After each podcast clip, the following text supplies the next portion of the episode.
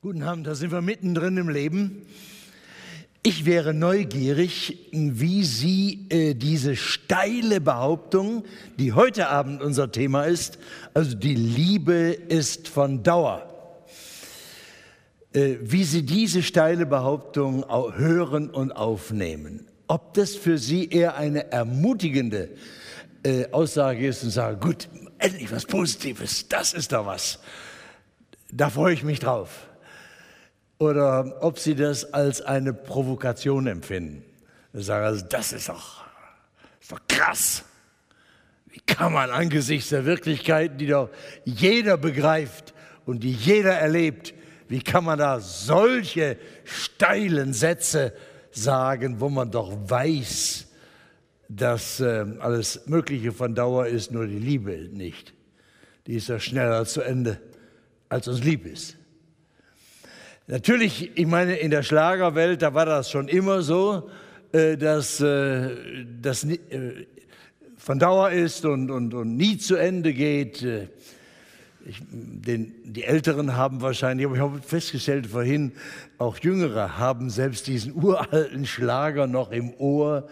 Heidi Brühl 1960. Ja, das ja Leute hier, die waren da noch gar nicht geboren. Da machte ich Abitur in Essen 1960 hat sie das gesungen. Wir, wir werden, wollen niemals auseinandergehen. Wir wollen immer zueinander stehen. Ja, ja. Äh, Heidi Brühl, das war sie, ist ein Jahr jünger als ich und aber ist schon seit 27 Jahren tot. Sie starb 1991 an Krebs. Und ich habe mich gefragt, all diese Schnulzen, die von der ewigen Liebe schwärmen, ist das eigentlich Show und Lüge oder ich, ich glaube das eigentlich nicht. Ich glaube, das ist eine, eine große, geradezu verzweifelte Sehnsucht. Natürlich weiß jeder das und sieht das ja, wie viele Beziehungen zerbrechen wie viele Familien aus, wie viele Tränen geweint werden. Aber dass dieses ganze Elend des Zerbruches ist doch nur die Rückseite dieser großen, großen Sehnsucht, nach Hause zu kommen, geliebt zu sein. Und das auf Dauer. Und das auf Dauer. Nur schaffen wir es, scheint es nicht. Dass wir eine Sehnsucht haben, heißt ja nicht, dass wir, dass wir es auch schaffen. Und, und das, ist, das ist das Elend, diese Kluft zwischen unserer Sehnsucht und der bösen Realität, wo es zerbricht, der Trümmer. Ich bin ja evangelischer Pfarrer und ich habe in meinem Leben sehr viele Paare getraut. Und dann habe ich auch Gespräche mit denen geführt. Und je länger, mehr, je, länger, je mehr habe ich die auch äh, ein bisschen provoziert und schockiert in den Gesprächen und habe gesagt, äh, ihr wollt zusammen, natürlich, äh, immer. Ich sage, die Statistik spricht gegen euch. Habt ihr studiert, wie viele Ehen zerbrechen und wie viele Scheidungen es gibt?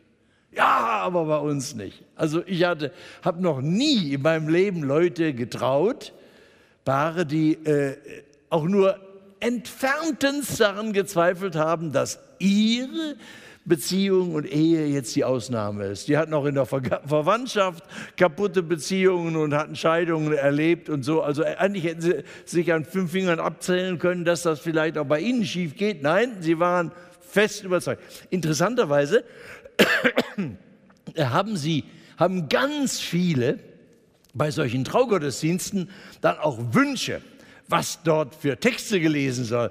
Und der absolute Favorit aus der Bibel ist äh, aus dem Hohen Lied der Liebe im ersten Korintherbrief des Apostels Paulus. Und da gibt es ein paar Sätze, die will ich Ihnen lesen. Äh, die kommen immer davor und ich denke immer, wissen die, was die wählen? Wollen die das wirklich glauben, dass das stimmt? Hört, die Liebe ist langmütig und freundlich. Die Liebe eifert nicht. Die Liebe treibt nicht Mutwillen, sie bläht sich nicht auf, sie verhält sich nicht ungehörig, sie sucht nicht das ihre, sie lässt sich nicht erbittern, sie rechnet das Böse nicht zu, sie freut sich nicht über die Ungerechtigkeit, sie freut sich aber an der Wahrheit, sie erträgt alles. Sie glaubt alles. Sie hofft alles. Sie duldet alles. Die Liebe hört niemals auf. Ja, ich bitte Sie. Wo gibt es diese Liebe? Äh, Make love not war hieß der alte Spruch. Und Liebe machen, das ist äh, in der Regel heißt Sex. Und dieser, dieser Bereich ist wahrscheinlich wie kein anderer ein Bereich, in dem millionenfach Egoismus und Brutalität, rücksichtslos, Rücksichtslosigkeit und Erniedrigung und Menschenverachtung passiert. Also sie sucht nicht ihr eigenes, Will meinen Spaß heißt das doch. Sie lässt sich nicht bitter machen und so weiter. Vor allen Dingen aber, die Liebe hört niemals auf. Wo liegt das Problem? Das Problem liegt darin, dass wir ein riesiges Missverständnis erleben und dass dieses Missverständnis wie soll ich das sagen, unser Leben ruiniert. Übrigens ist das eigentlich ein typisches europäisches Missverständnis. Und zwar seit plus minus 200 Jahren. Kann man ziemlich genau datieren. Kommt Ihnen vielleicht komisch vor. Aber etwa seit dieser Zeit ist es in Europa üblich geworden, Liebe zuerst und vor allen Dingen als Gefühl zu verstehen. Natürlich war Liebe immer auch Gefühl. Das ist, man kann wunderbare Liebeslyrik auch aus dem Altertum lesen. Ich lernte in der Schule äh, Latein und wir mussten dann, das fanden wir dann nicht mehr so einfach, äh, Ovid, äh, den lateinischen Dichter Ovid und seine Liebeslyrik lesen. Das war wenig sentimental, weil die Grammatik so schwierig war und man die Vokabeln lernen musste. Aber jedenfalls, wenn man es dann kann und verstanden hat, weiß man, es hat immer schon Liebe als Gefühl gegeben. Erotik und Sex hat immer etwas mit Gefühlen zu tun. Aber dieser Bereich, äh, der zur Liebe gehört, Erotik, das das muss, da will ich ein bisschen flach sagen, das verbindet uns mit, auch mit allen Tieren. Die, bei denen ist das so sortiert, da gibt es Brunftzeiten, dann plötzlich kommt das über die, ne? dann werden die läufig und so. Und das sind begrenzte Zeiten, in denen, in denen äh, Sex angesagt ist und die sich vermehren dann. Nun ist das bei uns Menschen nicht so eingerichtet. Aber mit der Sexualität und der Erotik, das ist, ist ähnlich so. Wenn sich jemand verliebt, dann ist er plötzlich in Flammen und denkt, also so einen schönen Menschen habe ich überhaupt noch nie gesehen und total alles. Dieser Zustand Herr, äh, äh, dauert, wenn es gut geht, wenn die Beziehung gut geht, etwa zwei Jahre.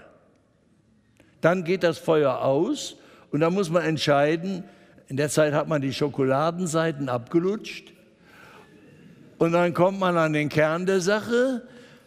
Vorher hat man alle negativen Seiten beim anderen, die anderen haben schon mal gesagt, merkst du nicht, ihr passt doch nicht zusammen. Aber gesagt, ihr habt mit euren Vorurteilen und so. Man hat dann nur den Prinzen und die Prinzessin gesehen. Äh, äh, das andere hat man total verdrängt, hat sich heimgedacht, kriegen wir schon hin, irgendwie kriegen wir schon hin, später, den biegen wir schon hin. Ne? So. Und, und dann ist die Zeit plötzlich dieses äh, erotische äh, Begeisterung und Faszination ist vorbei und dann muss man entscheiden, liebe ich den oder nicht oder liebe ich die oder nicht. Auch mit den äh, Seiten, die äh, nicht so possierlich sind.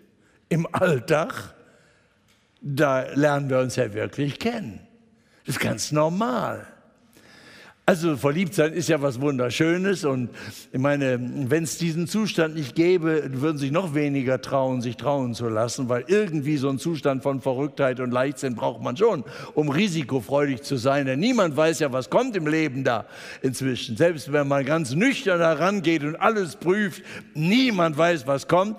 Und um dann so ein, heute, heute beobachtet man, dass die Leute eigentlich gar keinen Mut haben. Die werden immer älter, immer älter, bis sie dann sortiert haben, ob sie sich wahr wagen und manche trauen sich nie, sich äh, trauen zu lassen und das wird alles nicht einfacher. Ähm, äh, das Grundproblem liegt da, dass wir sagen, Liebe ist doch Gefühl.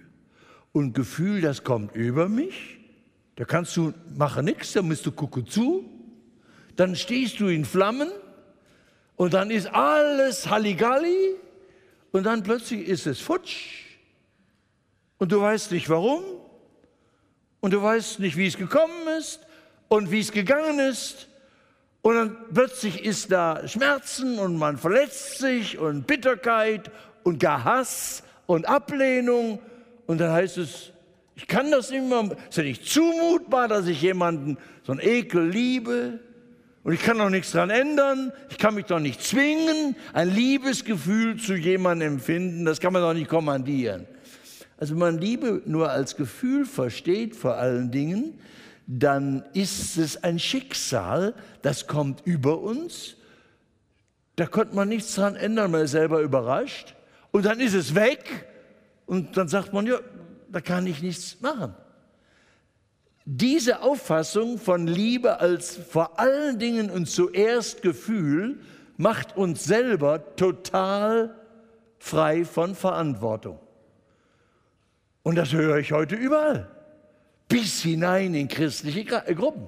Die sagen, Gott ist doch ein Gott der Liebe, der wird uns doch nicht zumuten, dass wir zusammenbleiben in einer Beziehung, die uns nichts mehr bringt. Tu dir was Gutes, trenn dich, geh weg. Nun muss man das ja manchmal auch sagen, wenn er seine Frau verprügelt, grün und blau schlägt, da würde ich auch dringend raten, komm raus aus dieser Beziehung. Und dann würde ich auch mithelfen, dass das nicht länger geschieht. Nicht, dass Sie das missverstehen, aber es geht ja nicht um, geht ja nicht um solche Situationen, sondern dass man gefühlsmäßig so nicht mehr miteinander kann und sexuell auch nicht und erotisch läuft sowieso nichts mehr und irgendwie ist man sich fremd geworden, es bringt nichts mehr. Und wenn dann noch dazu kommt, dass man jemand anders findet, der plötzlich voller Verständnis für einen ist und da wird es ganz warm und ganz heiß und dann kommt es wieder, diese schicksalhafte Liebe, sagst du, nicht so ist es. Sie kommt und geht und wir können nichts dran ändern. Nun äh, sagen Sie vielleicht, ja, aber so ist es doch. So ist es doch. Was willst du denn dagegen machen? Nun, ich will erst zunächst einmal sagen, die Verengung der Liebe auf Gefühl ist ein, ein Missverständnis, das unser Leben gefährdet. Denn da kommt es her, diese verzweifelte Sehnsucht, deren Erfüllung wir nicht realisieren können. Weil wenn das ein Schicksal ist, das kommt, ohne dass ich was dazu kann, dann kann ich zwar Schlager singen, Sehnsuchtslieder machen, kann verzweifelt mich sehnen, aber ich, es ändert eben nichts. Es ändert nichts an der Wirklichkeit. Denn deshalb möchte ich Sie ganz schlicht auf eine Tatsache hinweisen, die zunächst mal ganz menschlich ist. Liebe ist in den größten Teilen der Welt und auch in unseren Kulturen war es lange, bis das vor 200 Jahren in der Zeit der sogenannten Romantik, Anfang des 19. Jahrhunderts, so, so übermächtig wurde. Nur Gefühl muss es sein, das andere ist man heiratete früher auch aus anderen Gründen, aus wirtschaftlichen Gründen, aus sozialen Gründen und so weiter. Familie sollte weitergehen und so. Das war, äh, das hatte ganz praktische Gründe und war auch da Liebe dabei und hoffentlich und manchmal kam sie dazu und manchmal war sie vorher da. Aber das Liebe war zuerst eine Entscheidung. Und sie war dann so eine, zweitens waren sie, bestand sie in Handlungen, in Taten. Und natürlich, hoffentlich auch aus Gefühl.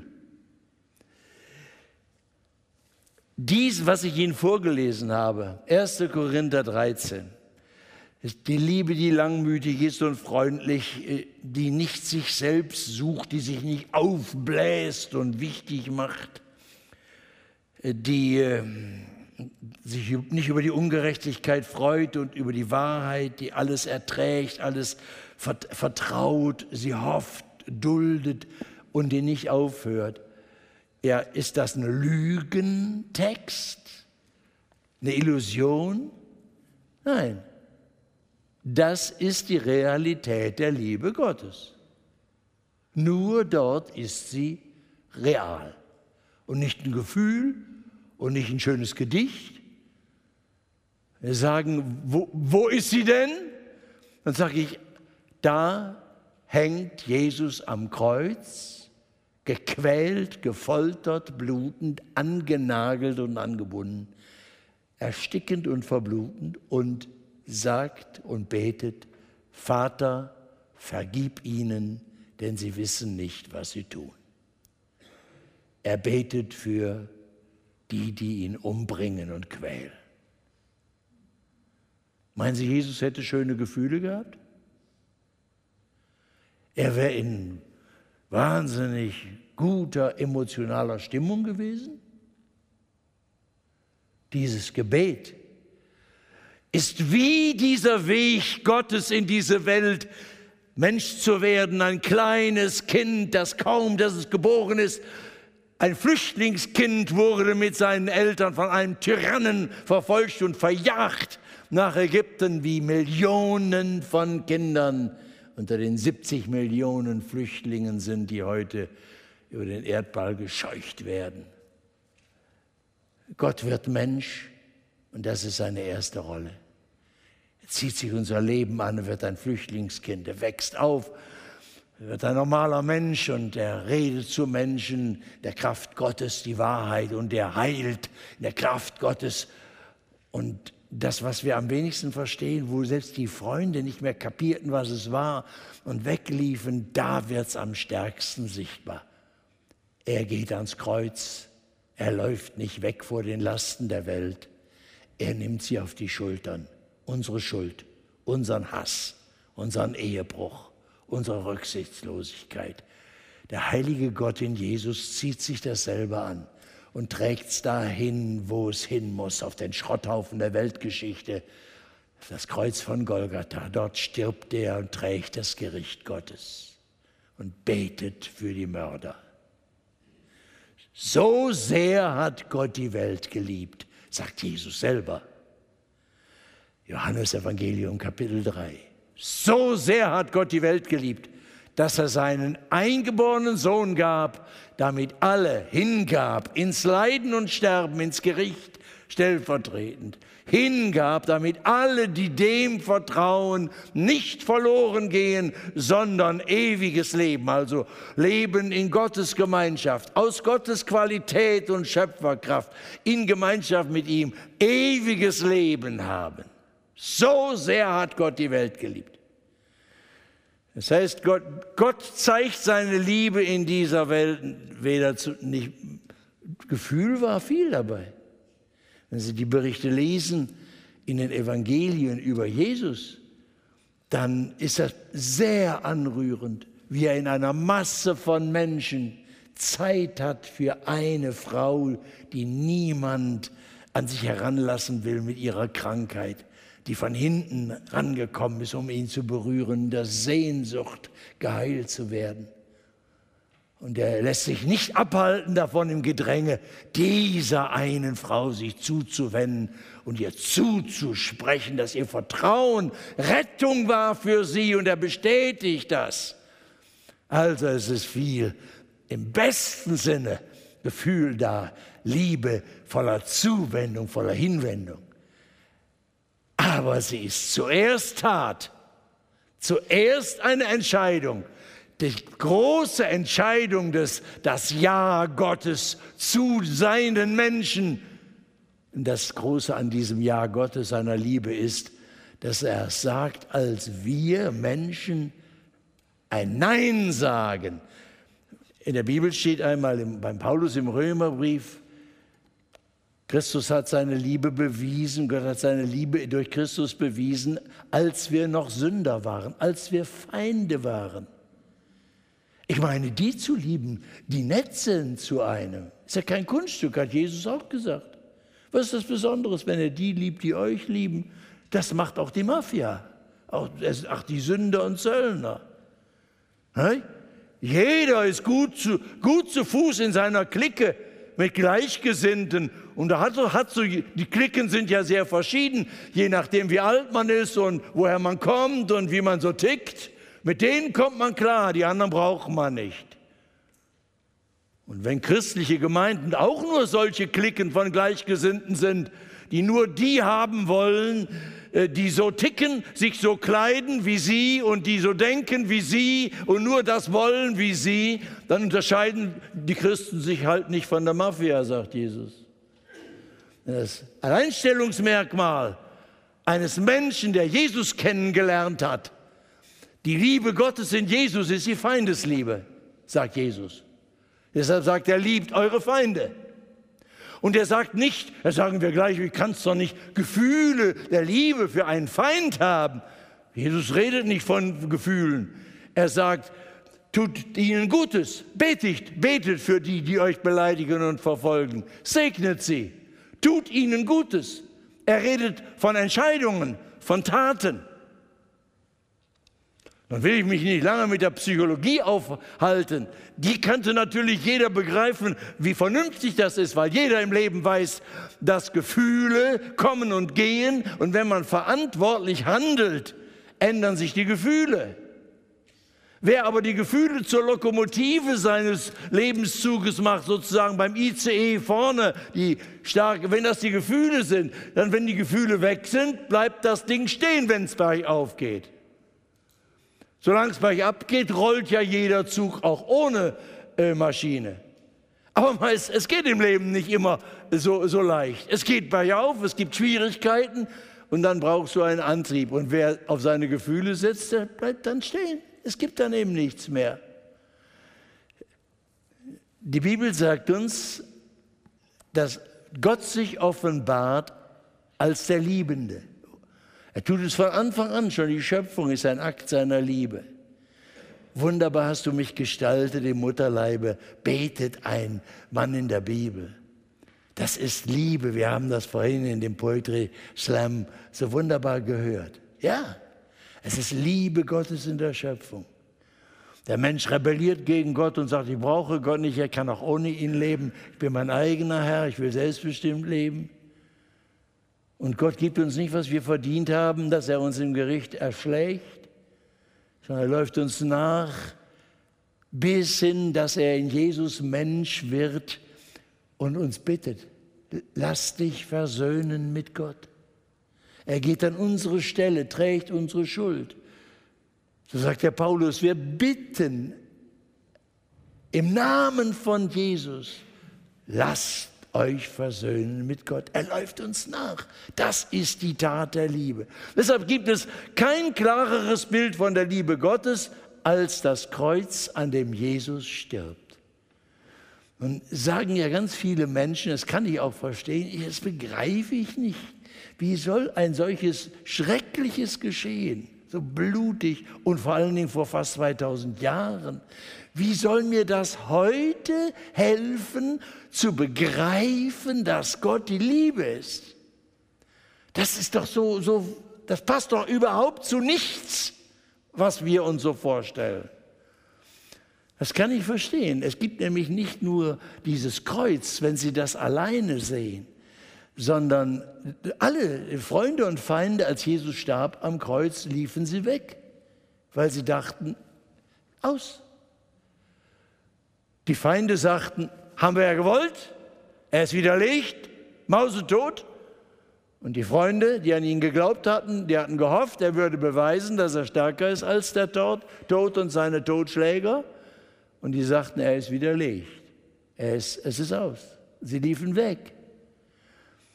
Es passierte dann anderthalb Tage später, in der Bibel heißt es am dritten Tag, weil in Israel wird der Angefangene und der äh, und der dritte Tag immer ganz gezählt, am dritten Tag begegnet ihnen der auferstandene Jesus. Sie denken, Sie sehen Gespenster. Lesen Sie mal die Berichte in der Bibel. Äh, da können Sie sehen, wie, wie ehrlich das berichtet wird, dass Sie zweifeln, dass Sie denken, das Gespenster war nicht da. Dann erzählen die, die Jesus begegnet sind und ihn gehört haben, einem anderen, dass er sagt, ich glaube das nicht, ehe ich nicht selber anpacken kann. Also es ist eine, eine Barriere von Zweifel und Unglauben und Ablehnung da. Das kann nicht wahr sein. Insofern sollten wir da gut aufgehoben sein, wenn wir Zweifel haben sagen, das kann ich nicht einfach so schlucken. So war es am Anfang. Und Jesus setzt sich durch, bis sie gewiss sind, ja, Gott hat den Gekreuzigten, den auferweckt. Auferweckt heißt in diesem Fall ja nicht nur wiederbelebt. Das erleben wir ja, dass Menschen, die klinisch tot sind, wiederbelebt werden in der Klinik und dann äh, Urlaub vom Tod haben, vielleicht auf ein paar Jahre, vielleicht auf ein paar Wochen, vielleicht auf ein paar Monate.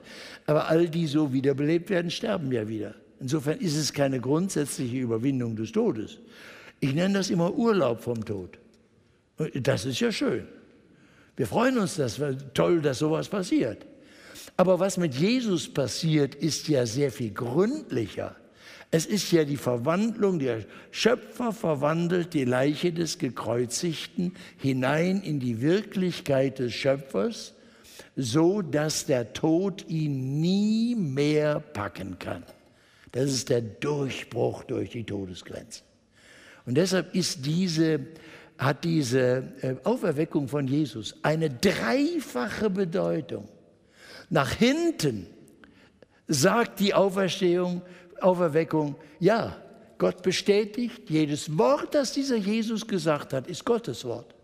Jede Tat, die er getan hat, ist Gottes Tat. Und gerade da, wo ihr dachtet, das ist die Pleite, als er starb am Kreuz, das war die stärkste Tat der Liebe Gottes. Dort seht ihr seine Allmacht. Er geht und trägt unsere Lasten und Sünde. Unsere Verdammnis trägt er. Das kann nur er. Keiner kann mir mein Leben abnehmen sonst. Und ihn, ihres auch nicht. Das kann nur der, der in Gott ohne die Grenzen ist und er tut es. Und das wird bestätigt in der Auferweckung. Nach hinten die Bestätigung, es gilt, so sehr hat Gott die Welt geliebt. In Gegenwart heute heißt das, wir reden heute hier nicht von einem toten Religionsstifter, dessen Erbe wir verwandeln und anderen zu bedenken empfehlen, sondern er ist auferstanden, er ist lebendig, er ist da, er ist der Herr aller Welt. Er, die Bibel sagt, zur Rechten Gottes, das ist, das heißt, er hat alle Fäden in der Hand in dieser Welt. Das ist das eine. Ich bin bei euch alle Tage, sagt er. Und es hat eine Perspektive in die Zukunft. Er ist der Durchbruch durch die Todesgrenze. Deshalb ist er der Beginn der neuen Schöpfung Gottes. Der erste Akt der allgemeinen Totenauferweckung. Jesus ist der Erste und deshalb kann niemand mehr das verhindern, dass, die, dass, er die Toten aus den Gräbern rufen wird und dass er das Weltgericht halten wird. Den letzten Satz, er hat als Schöpfer den ersten Satz der Weltgeschichte gesprochen, er wird in, als Richter die letzten Worte der Weltgeschichte sprechen und er wird den neuen Himmel und die neue Erde schaffen. Das ist deshalb gewiss, weil er auferstanden ist.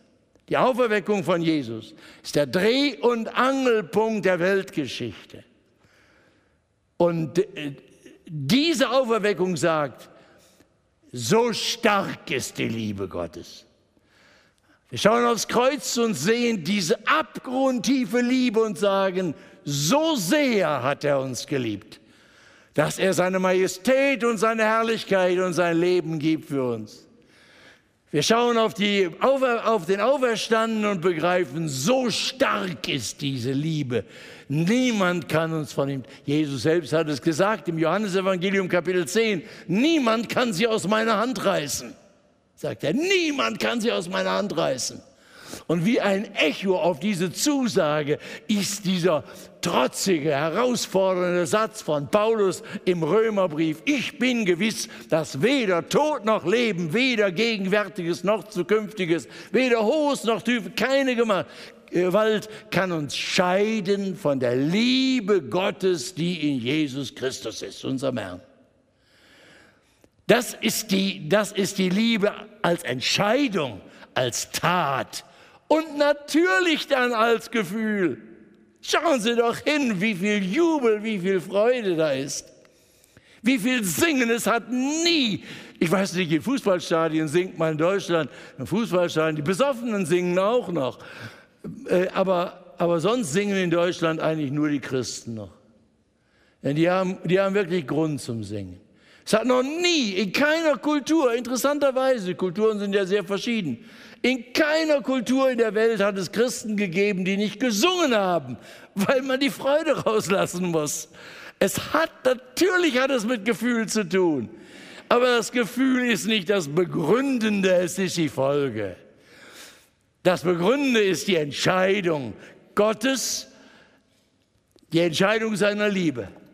Und deshalb ist es auch völlig klar, dass er sagt, weißt du, wie bei einer Liebeserklärung, eine Liebeserklärung, die eine einseitige Entscheidung bleibt, das ist ja eine Tragik. Nicht wahr, wenn jemand, eine, ein, ein junger Mann einem Mädchen die Liebe erklärt und sagt, ich liebe dir, also sagen der nur, wenn er aus Berlin kommt, äh, dann sagt die Dame, das ist ein interessantes Thema, sollten wir mal darüber diskutieren. Nach dem alten Lied von auch schon alten Reinhard May, Annabelle, Annabelle, du bist so herrlich intellektuell. Nein, der erwartet natürlich nicht, dass er sagt, da diskutieren wir mal drüber, könnten wir mal ein paar Bücher über die Bibel, über die Liebe lesen, sondern er sehnt sich danach, dass sie schmachtend an seinen Lippen hängt und sagt, ich dich auch. Nicht? Das heißt, Liebe wartet auf das Ja der Gegenliebe. Und sie ist tief traurig, wenn diese Gegenliebe nicht erkennbar wird. Nun ist das unter uns Menschen so und jeder kennt das und jeder weiß, das ist. Wie viel mehr ist das in der, bei, bei Gott so? Weil seine Liebe ja so viel tiefer, so viel radikaler ist in den Entscheidungen, in den Taten und im Gefühl, dass er sich sehnt. Auch so viel klarer ist seine Gottes Liebe, so viel eindeutiger, ohne Hintergedanken, ganz für uns. Er sehnt sich darauf, dass Menschen endlich antworten, ja, ich dich auch.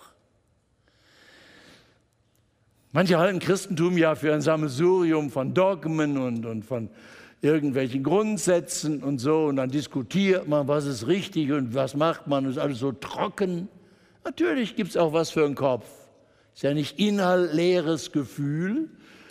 Das ist schon so. Aber es ist nicht eine Theorie und ein Gedankengebäude, sondern es ist eine Liebesbeziehung. Glaube ist eine Liebesbeziehung. Und deshalb beginnt sie auch, diese Beziehung, dadurch, dass irgendwo das auch mal Entschei eine Entscheidung gibt. Ja, ich liebe dich auch. Deshalb sind wir so frei, an diesem Abend auch dafür Gelegenheit zu bieten. Weil das ist ja so fremd geworden.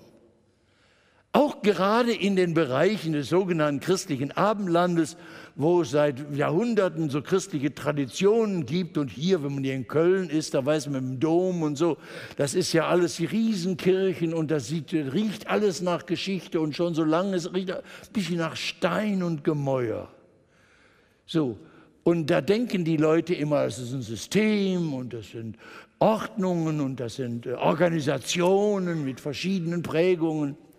Die streiten sich dann auch noch. Und da ist total verschütt gegangen, dass der Glaube an Gott zuerst eine Liebesbeziehung ist. Weil Gott uns sucht und zurückgewinnen will als seine Kinder, die wir Rebellen gewesen sind, die wir ohne Gott leben will. sagen Sie vielleicht, ich bin kein Rebell. Dann sage ich, das läuft auf die ganz kalte Weise. Das, das, wichtigste Dogma, das heute kann man Fernsehtalkshow rauf und runter, wo über Lebensthemen diskutiert wird, ob das über äh, Sterbehilfe ist oder wer weiß was. Wir sind selbstbestimmte Menschen. Niemand hat das Recht zu sagen, wie ich leben soll. Hey, heute ist Jeder hat das Recht, selbst zu bestimmen, ob er ein Mann oder eine Frau oder irgendwas dazwischen ist. Bei Facebook hast du auf Deutsch 60 Möglichkeiten anzukreuzen, was du bist, Männlein, Weiblein oder sonst. Wenn du Englisch sprichst, hast du sogar 70 Möglichkeiten. Das heißt, es ist, äh, niemand kann mich zwingen, äh, etwas zu sein, was ich nicht will. So, wenn Selbstbestimmung ist doch das überhöchste Gut. Das ist die Form der, schlicht die Form der Rebellion, dass ich sage, ich bin nicht Eigentum Gottes. Äh, Gott ist herzlich willkommen, wenn er mir in meinen Lebensproblemen hilft. Religion als Trösterchen, Gott als äh, Hilfe in den Depressionen oder wenn ich äh, auf, sinnmäßig auf dem Schlauch stehe oder beziehungsmäßig Probleme habe, wenn mir dann die Religion irgendwie Ermut macht, herzlich willkommen. Aber das ist, wir gebrauchen Gott und den Glauben an Gott so als, als Hilfsmittel, als Instrument, als Pille, als Medikament oder wie auch immer. Aber wir bestimmen unser Leben selber. Das nennt die Bibel Rebellion. Sein wie Gott.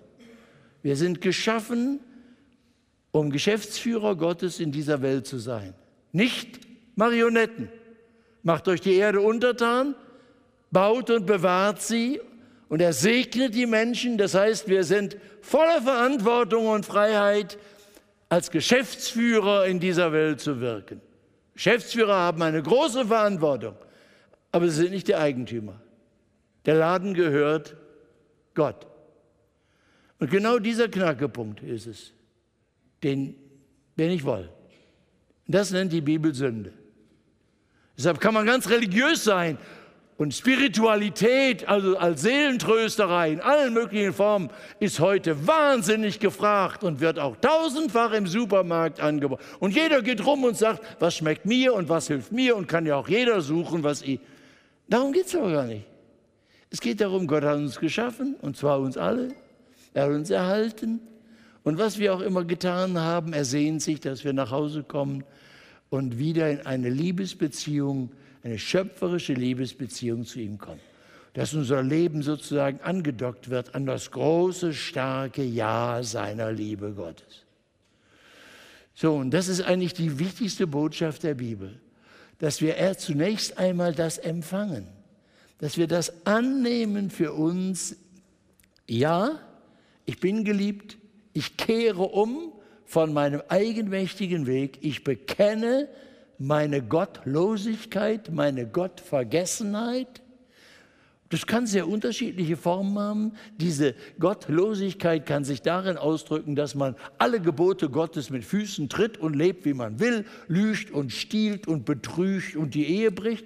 Die kann aber auch die Form haben, dass sagen, ich bin ein anständiger Mensch, ich lebe auf ethisch hohem Niveau, ich brauche keine Gnade und Vergebung der Sünden. Ich bin stets bemüht, so wie ein Paulus-Typ der von sich sagen könnte, ich habe alle Gebote Gottes gehalten. Und er war ein radikaler Feind dieses Jesus Christus vom Kreuz. Das fand er eine Zumutung, wie ganz viele äh, religiöse Menschen auch philosophisch denkende Menschen in Europa sagen, das mit diesem gekreuzigten, mit dieser blutigen Sache, das ist so mies, so fies, eine solche Zumutung und dass man Vergebung der Sünden braucht, als ob man sich nicht selber helfen könnte, das ist eine solche Beleidigung des Menschen.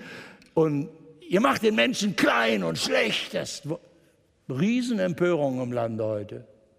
Bis hinein in die Kirchen. So, Umkehr heißt, ich habe kapiert, dass ob ich das auf anständige Weise und religiöse Weise, auf unmoralische Weise, ich war mein eigener Herr, ich wollte mein eigener Herr sein. Jetzt aber komme ich zu dir. Jesus, ich danke dir, dass du meine Sünde getragen hast du für mich in das Gericht Gottes gegangen bist, damit ich jetzt versöhnt sein kann mit dir. Und dass ich jetzt in Gemeinschaft der Liebe mit dir leben kann. Und dass deine Liebe, so heißt es mal in der Bibel, ausgegossen wird in unser Herz. Eine Energie Gottes in unserem Leben. Und dass diese Verbindung so stark ist, dass auch der Tod sie nicht mehr kaputt machen kann, sondern dass der Tod ein Durchgangstor wird zur Herrlichkeit der engsten Gemeinschaft mit Gott, sodass Paulus sagen kann, Christus ist mein Leben. Sterben ist mein Gewinn. Ich gewinne ihn. Ich bin dichter dran. Ich sehe, was ich bisher mit meinen Sinnen noch nicht wahrnehmen konnte. Dann aber bin ich verwandelt und kann es sehen.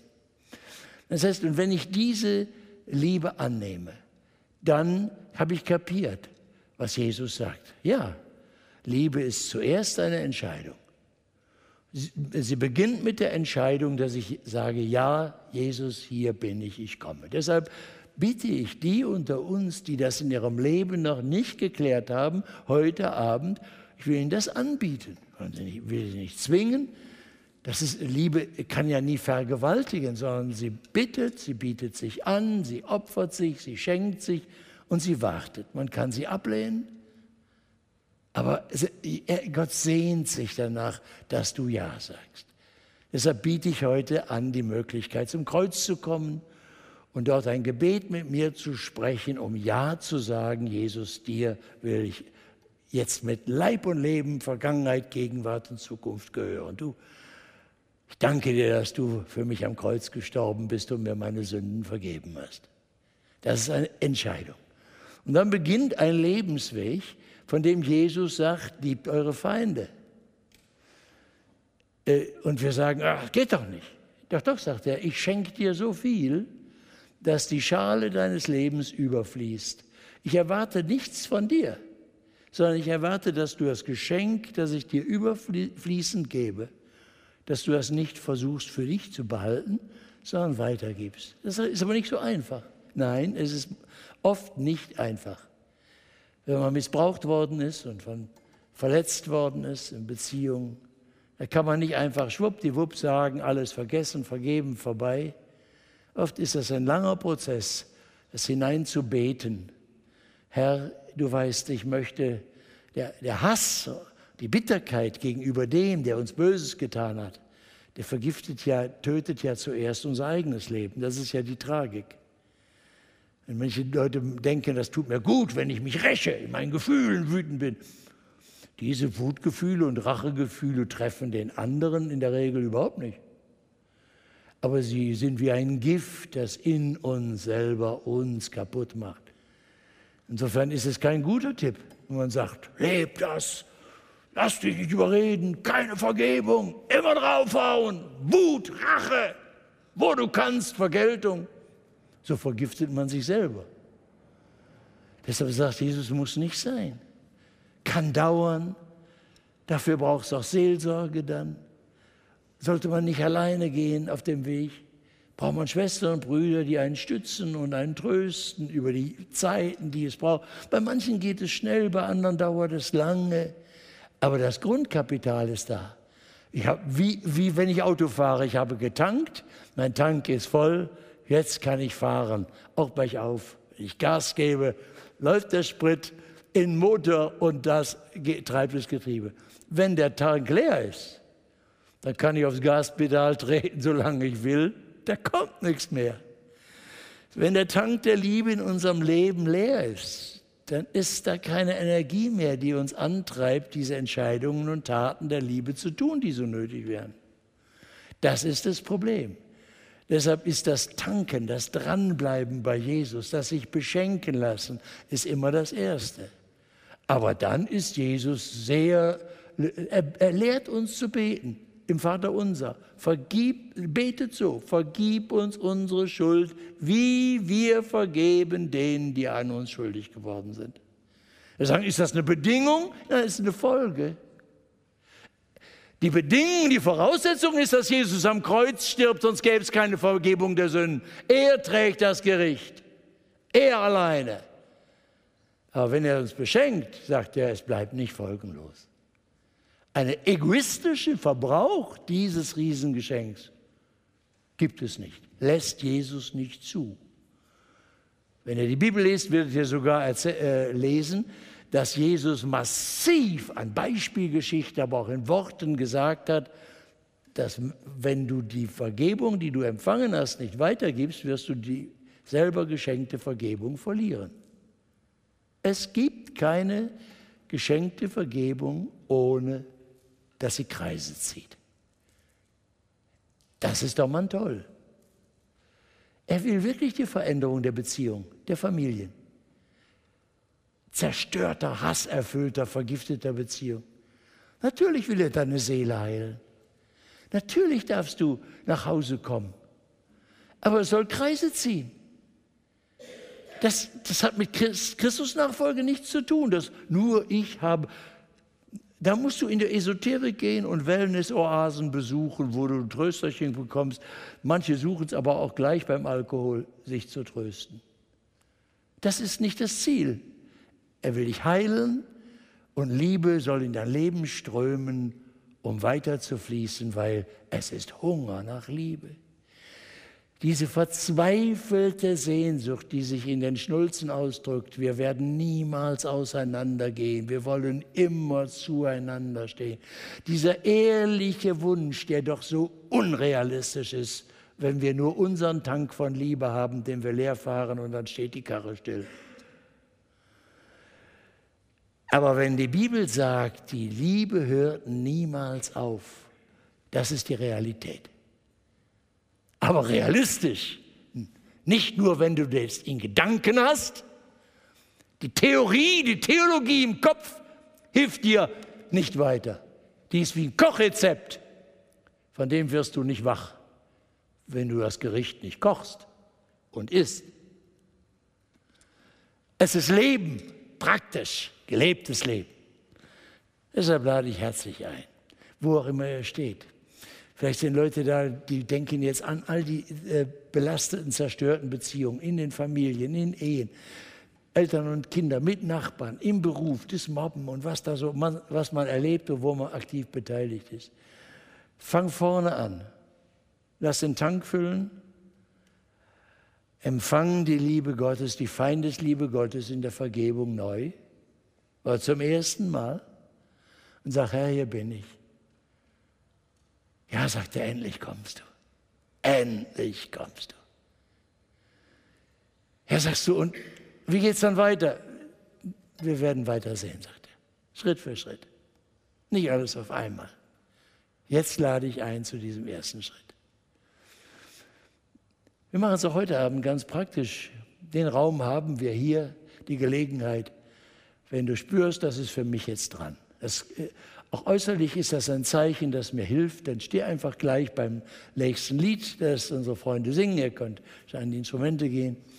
Während dieses Lied gesungen wird, kannst du aufstehen und kannst an dieses Kreuz treten. Wir haben dieses Kreuz hier stehen, das uns erinnern soll als das, an das eigentliche Kreuz, an dem Jesus gestorben ist, ein für allemal damals. Und Gott hat ihn bestätigt in der Auferweckung. Und er ist als der Auferstandene lebendig hier. Gesagt, wo zwei oder drei in meinem Namen versammelt sind, bin ich in ihrer Mitte. Wir sind in seiner Gegenwart. Und ich lade euch ein zum Treffpunkt Kreuz. Werden einige aus dem Mitarbeiterkreis mit dabei sein und euch Gespräche an und Gebete anbieten, wenn ihr es möchtet. Aber diese äußeren Schritte sollen ein Zeichen sein für die innere Entscheidung. Ja, das Ja der Gegenliebe. Gott hat Ja gesagt, das große, starke Ja. Jetzt kannst du kommen und dein, dein ja, kleines Ja als Antwort bringen. Und du sagst, meinst du ist aber ziemlich wackelig? Ja, dann ist es eben wackelig. Es darf ein kleines, zaghaftes Ja sein. Es wird eingehüllt in das große Ja Gottes. Und das ist dann ein erster Schritt. Der Tank deines Lebens wird mit Liebe neu gefüllt. Es kommt ein neuer Antrieb in dein Leben. Gottes Geist wird in dir wirken. Dann sind wir gespannt, wie es dann weitergeht. Hier ist dieses Kreuz an den Übertragungsorten werdet ihr auch Möglichkeiten haben, das zu gestalten. Und irgendjemand wird es ja auch ganz praktisch da sagen. Würde mich freuen, wenn bei euch das auch ein Angebot ist, das ihr wahrnehmen könnt. Jesus ist gleich gegenwärtig. Wir sind hier nicht nur durch die Technik verbunden. Die ist toll, dass wir das gebrauchen können, aber wir sind gebunden dadurch, verbunden dadurch, dass Jesus der Auferstandene gegenwärtig ist und im Heiligen Geist wir gleich unmittelbar zu ihm sind. Und das wollen wir richtig nutzen. Deshalb bitte ich, komm, ich will noch eins sagen, wenn ihr kommt, nach diesem Lied, wenn das zu Ende ist, dann biete ich euch ein kurzes Gebet an und werde euch bitten, dieses Gebet Satz für Satz laut zu sprechen als euer ehrliches Gebet. Prüft bitte, ob ihr es beten wollt. Wir wollen beten, Jesus, ich danke dir, dass du mich so sehr liebst. Ich habe deine Einladung gehört. Ich öffne dir mein Leben. Ich bekenne dir meine Sünden und bitte dich um Vergebung. Wir schweigen dann einen Augenblick, damit du in deinem Herzen aussprechen kannst, was dir bewusst ist an Sünde, an Unrecht, an Gottlosigkeit, die passiert ist. Sag's ihm. Und wir beten dann, danke Jesus, dass du am Kreuz für mich gestorben bist und dass du mir alle meine Sünden vergeben hast. Mein ganzes Leben soll dir gehören, mit Vergangenheit, Gegenwart und Zukunft. Ich will dir vertrauen. Ich will dir folgen. Zeige mir deinen Weg. Du bist mein Herr. So wollen wir beten. Ich lade dich ein dazu. So ein Anfang das Ja der Gegenliebe zu sprechen. Komm.